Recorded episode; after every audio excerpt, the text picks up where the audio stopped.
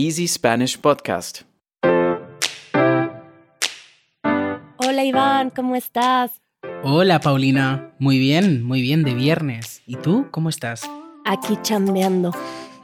¿Cómo chambeando? ¿Qué estás bailando?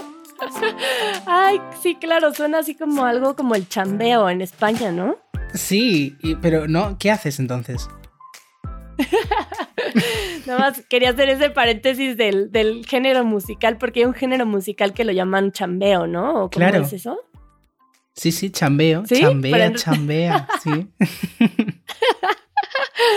Pues aquí en México tiene otra connotación distinta y más bien estaba introduciendo el tema de la semana, que será el trabajo.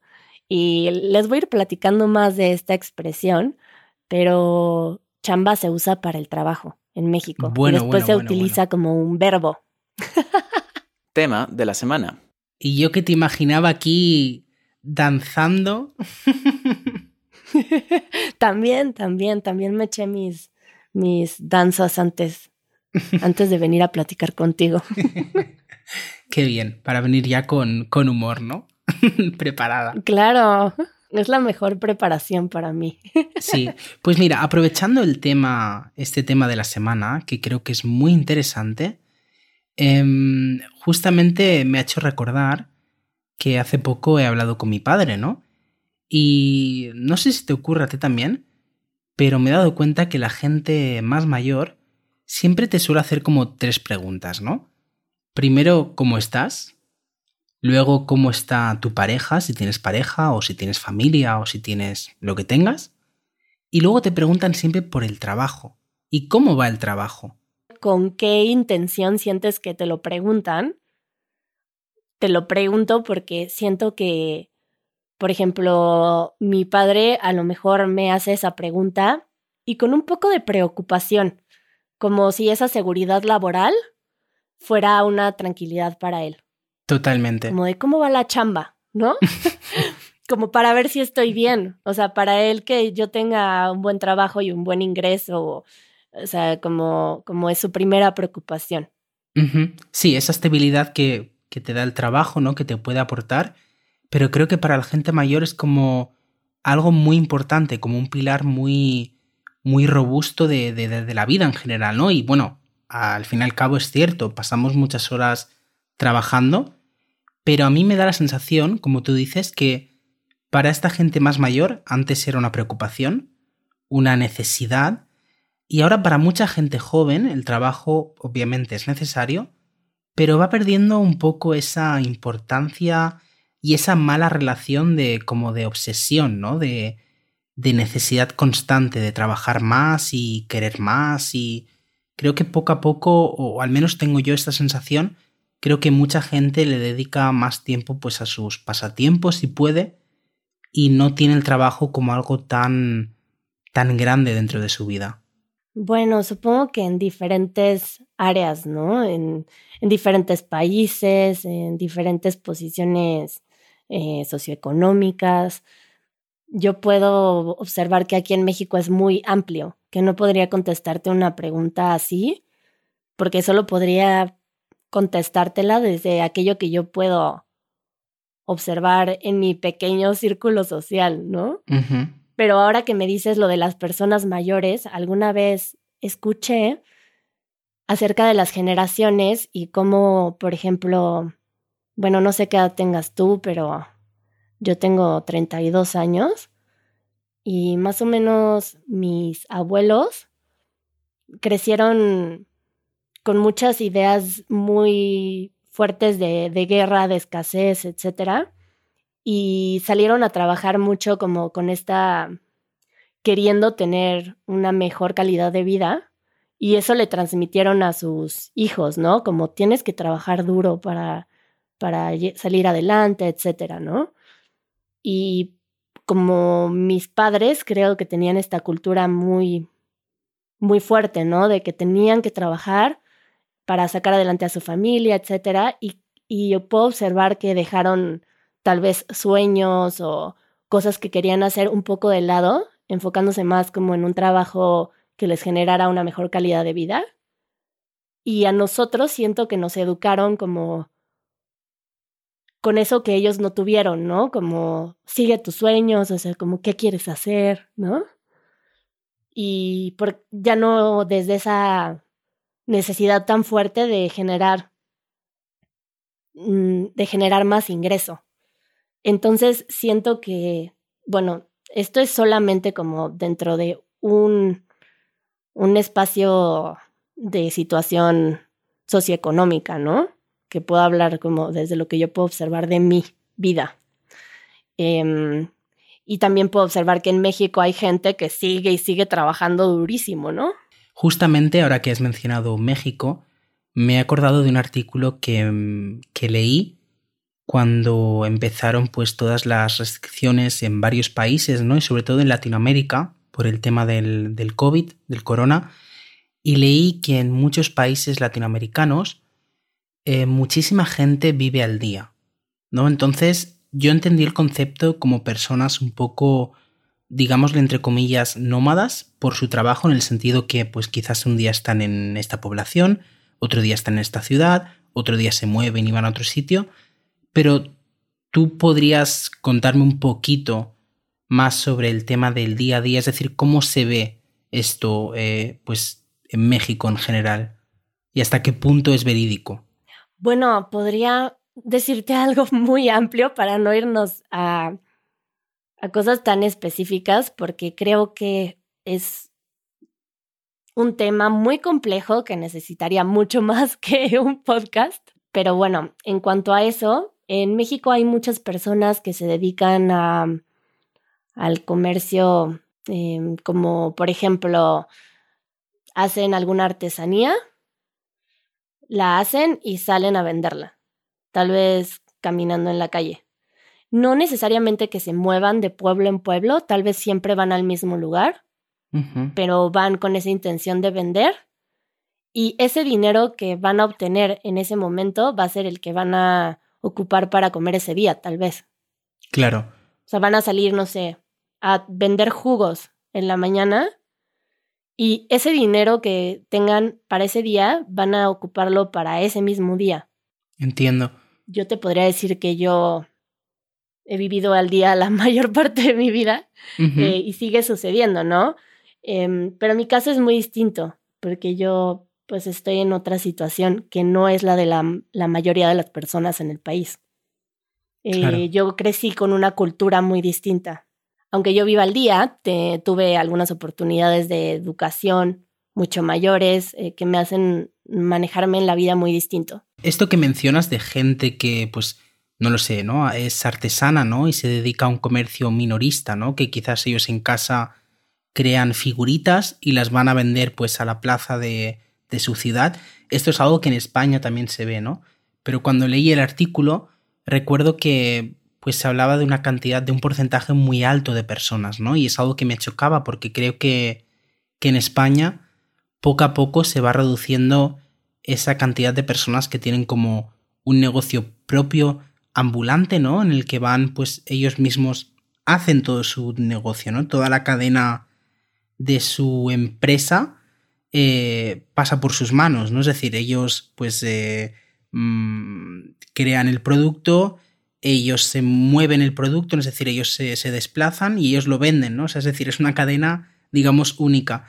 Y es algo que creo que en España poco a poco está desapareciendo y muchísimas personas optan por trabajar para otras personas, para otras empresas, y luego también ha surgido mucho la figura de personas pues que crean su propio negocio pero hablamos ya de negocios quizás más digitales. Sí, no, no creo que únicamente sea en el comercio, o sea, creo que en México se vive mucho al día, sea cual sea tu trabajo. Eh, fue un ejemplo esto, mm, porque fue lo primero que se me ocurrió, pero también puede ser alguien que se dedique a construir.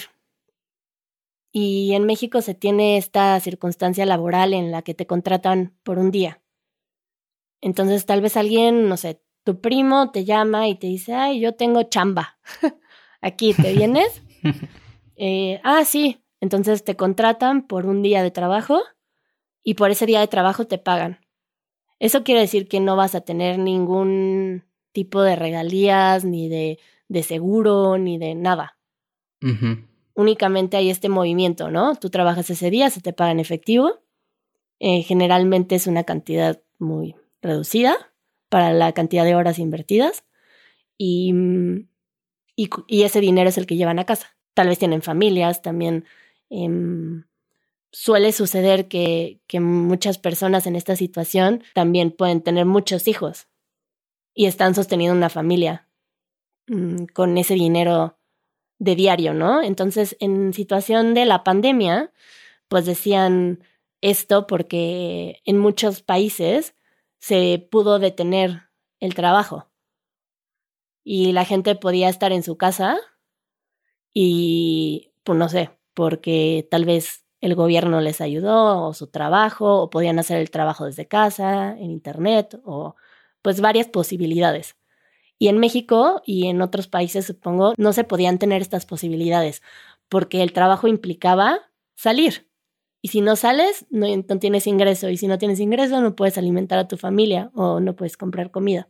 Claro, y toda esta gente que pues vive al día, vio como de un día para otro, ¿no? Pues sus ingresos desaparecían, porque al final los ingresos que ellos tenían eran de, de un día para otro, ¿no? Creo que es curioso porque considero que el tema del trabajo tiene mucho que ver con la clase social, la educación que ha tenido uno, de dónde sea uno, eh, los contactos que, que, se tengan, ¿no? Porque comentas algo, ¿no? De que crees que en España, pues que no hay esa sensación. Y creo, obviamente, que debe haber, pues, diferencias, ¿no? Pero en realidad lo que. todo lo que has mencionado, el miedo de. pues de perder el trabajo, de hacer más horas de las legales o de las que se hacen por. por bueno, por este miedo, ¿no? De poder perder tu trabajo, creo que es algo que en España se observa mucho. Y de hecho, recuerdo cuando a partir del año 2000, en España yo recuerdo que eh, hubo una cantidad grande de inmigración desde Latinoamérica, ¿no? Y recuerdo que se hablaba mucho de los contratos basura, ¿no? Se llamaban así, contratos basura, y era pues a mucha gente que venía de Latinoamérica, venía a España, pues para trabajar en España y les explotaban, es decir, les hacían pues lo que tú comentas, 16, 16 horas trabajando, eh, si te quejas pues eh, te despediré, te quedarás sin trabajo, encima mucha gente no tiene oportunidad de, de regular sus papeles, la cual cosa me parece horrible, y es, se crea un clima. Pero eso justamente dices que, que estos contratos los tenían la gente de Latinoamérica, uh -huh. porque eran esas personas que iban a aceptar esos contratos. Claro. Y tal vez en su cultura tienen muy arraigado que eso no es aceptable. Exacto. ¿no? Lo que pasa es que luego, al principio todo el mundo creía que solo pues eh, la gente que venía desde otros países hacia España era la gente que aceptaba estos, estos contratos, ¿no? ¿Qué pasa? Luego nos vamos un poco a la crisis del año 2008, cuando España estalló. Y ahí ves cómo ha cambiado un poco la situación, porque muchos trabajos que antes no veías a nadie de España, ahora hay gente que se pelea por hacer esos trabajos, ¿no? Entonces te das cuenta de cómo la cultura del trabajo ha ido cambiando y ese miedo de perder tu trabajo, esa necesidad, se ha ido, pues, ha ido aumentando, ¿no? Y o sea, me ha parecido curioso la, la, reflexión que has hecho, porque en cierto modo mmm, yo pienso que en España sigue habiendo eh, ese clima de trabajo y, por ejemplo, ahora en Alemania es algo que no, no percibo.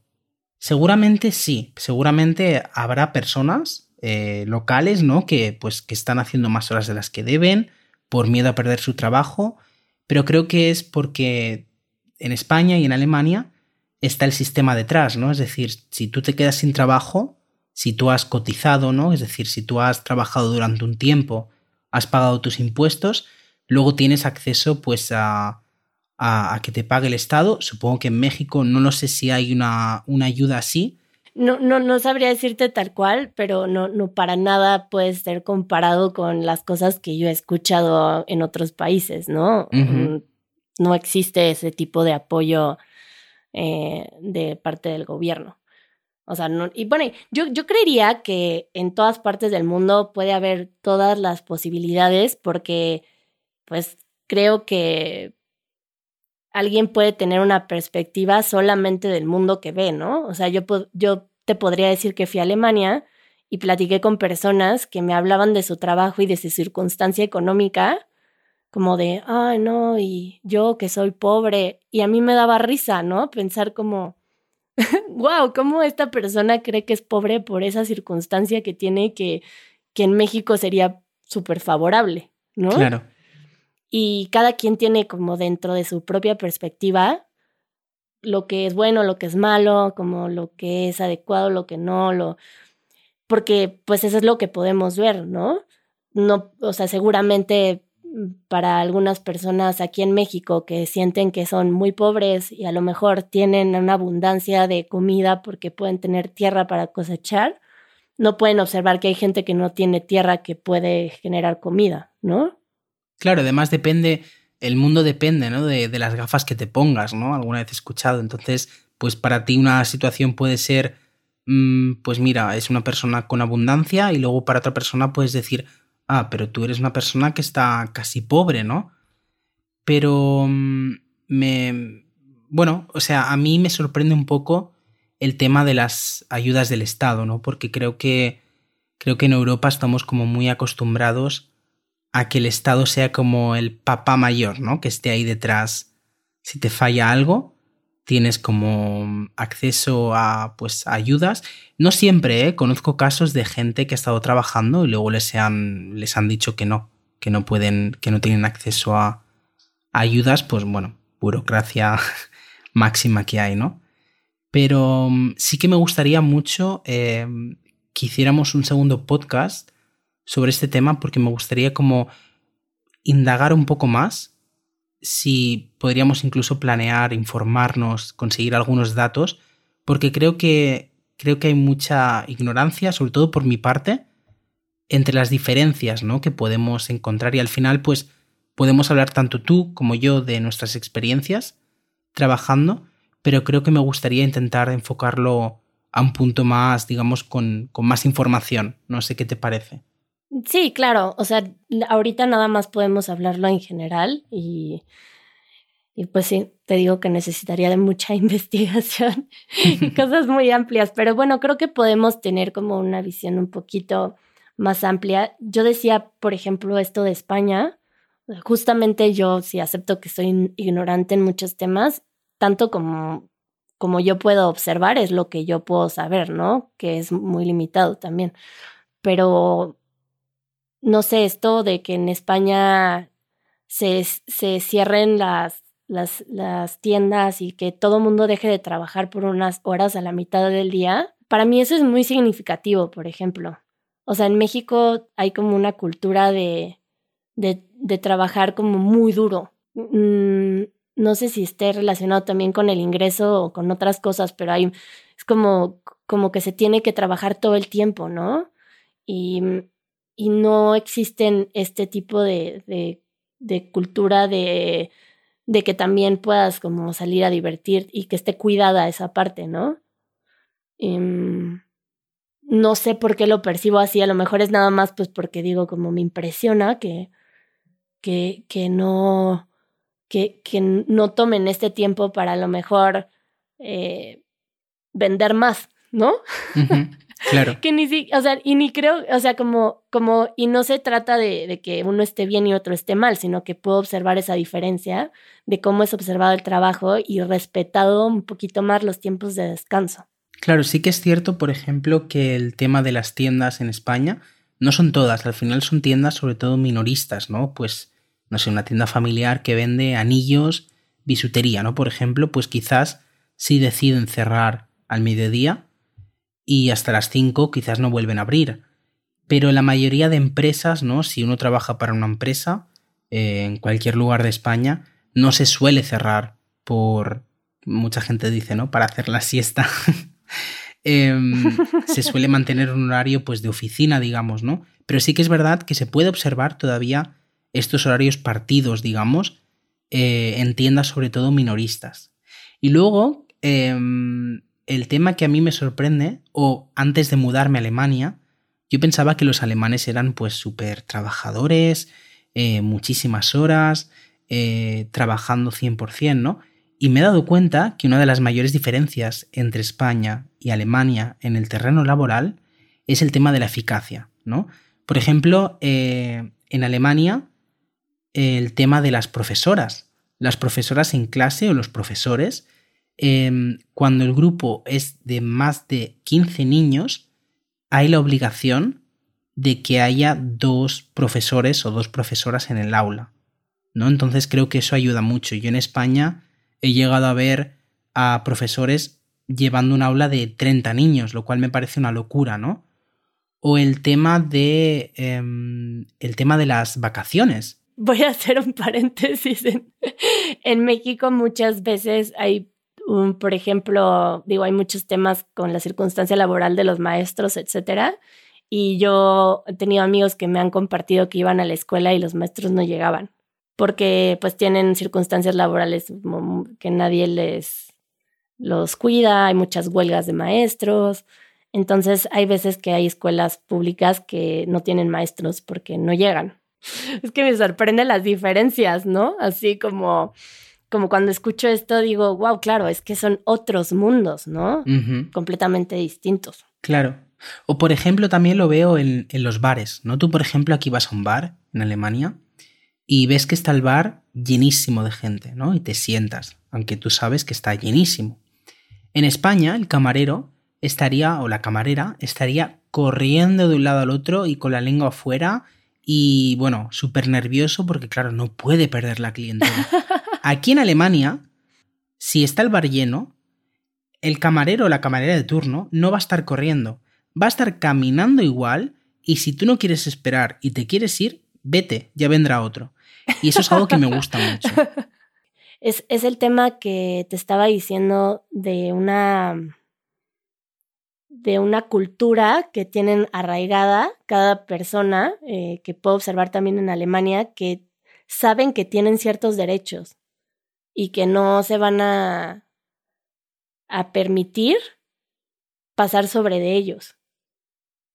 Em, a mí me sorprendió que yo tenía ciertas pláticas en Alemania y la gente tiene muy claro que hay un mínimo que te tienen que pagar y que si no, mejor no lo hagas, ¿no? Claro, ni te molestes. Ajá, en cambio, siento que en México sería como de, ay, me van a dar ese dinero, mejor que nada. Lo tomo. ¿No? Y es una diferencia muy fuerte. Sí, creo que como tú has dicho, eh, el mundo es muy grande, ¿no? Y en cada sitio vemos realidades diferentes. Entonces es complicado. Es complicado como tener una plática eh, tan, tan corta, ¿no? De un tema tan complejo. sí. Ay, muchas gracias, Iván. Eh, muchísimas gracias a ti, Paulina. Creo que nos ha quedado una charla bastante interesante. Em, y creo que hay mucho para, para aprender. Antes de irnos, sí que me gustaría pedir a la gente que nos oye a ver si nos pueden dejar alguna, alguna reseña en las plataformas desde las que nos escuchan, ¿no? Pues por ejemplo en Apple Podcast o en Google Podcast, ahí tenéis la opción de dejar un comentario, de puntuar nuestro podcast y así nos ayudáis a que otras personas nos puedan encontrar. Sí, muchas gracias y que también nos dejen comentarios de lo que quieran. Como siempre, eh, les recordamos que este espacio lo podemos crear todos y que pueden sugerir algunos temas y siempre estamos contentos de leerlos. Y muchas gracias a los que nos escuchan y gracias a ti, Iván. Nos escuchamos pronto. Nos vemos a la próxima. Adiós. Chao. Escucha el podcast de Easy Spanish todos los viernes en easyspanish.fm o a través de tu aplicación de podcasts favorita. Si quieres recibir transcripciones interactivas, acceso anticipado y material extra de nuestros episodios, asegúrate de unirte a nuestra membresía de podcast en Patreon. Así no solamente mejorarás tu experiencia de aprendizaje, también nos ayudarás a seguir haciendo posible este proyecto. El link lo encuentras en la descripción.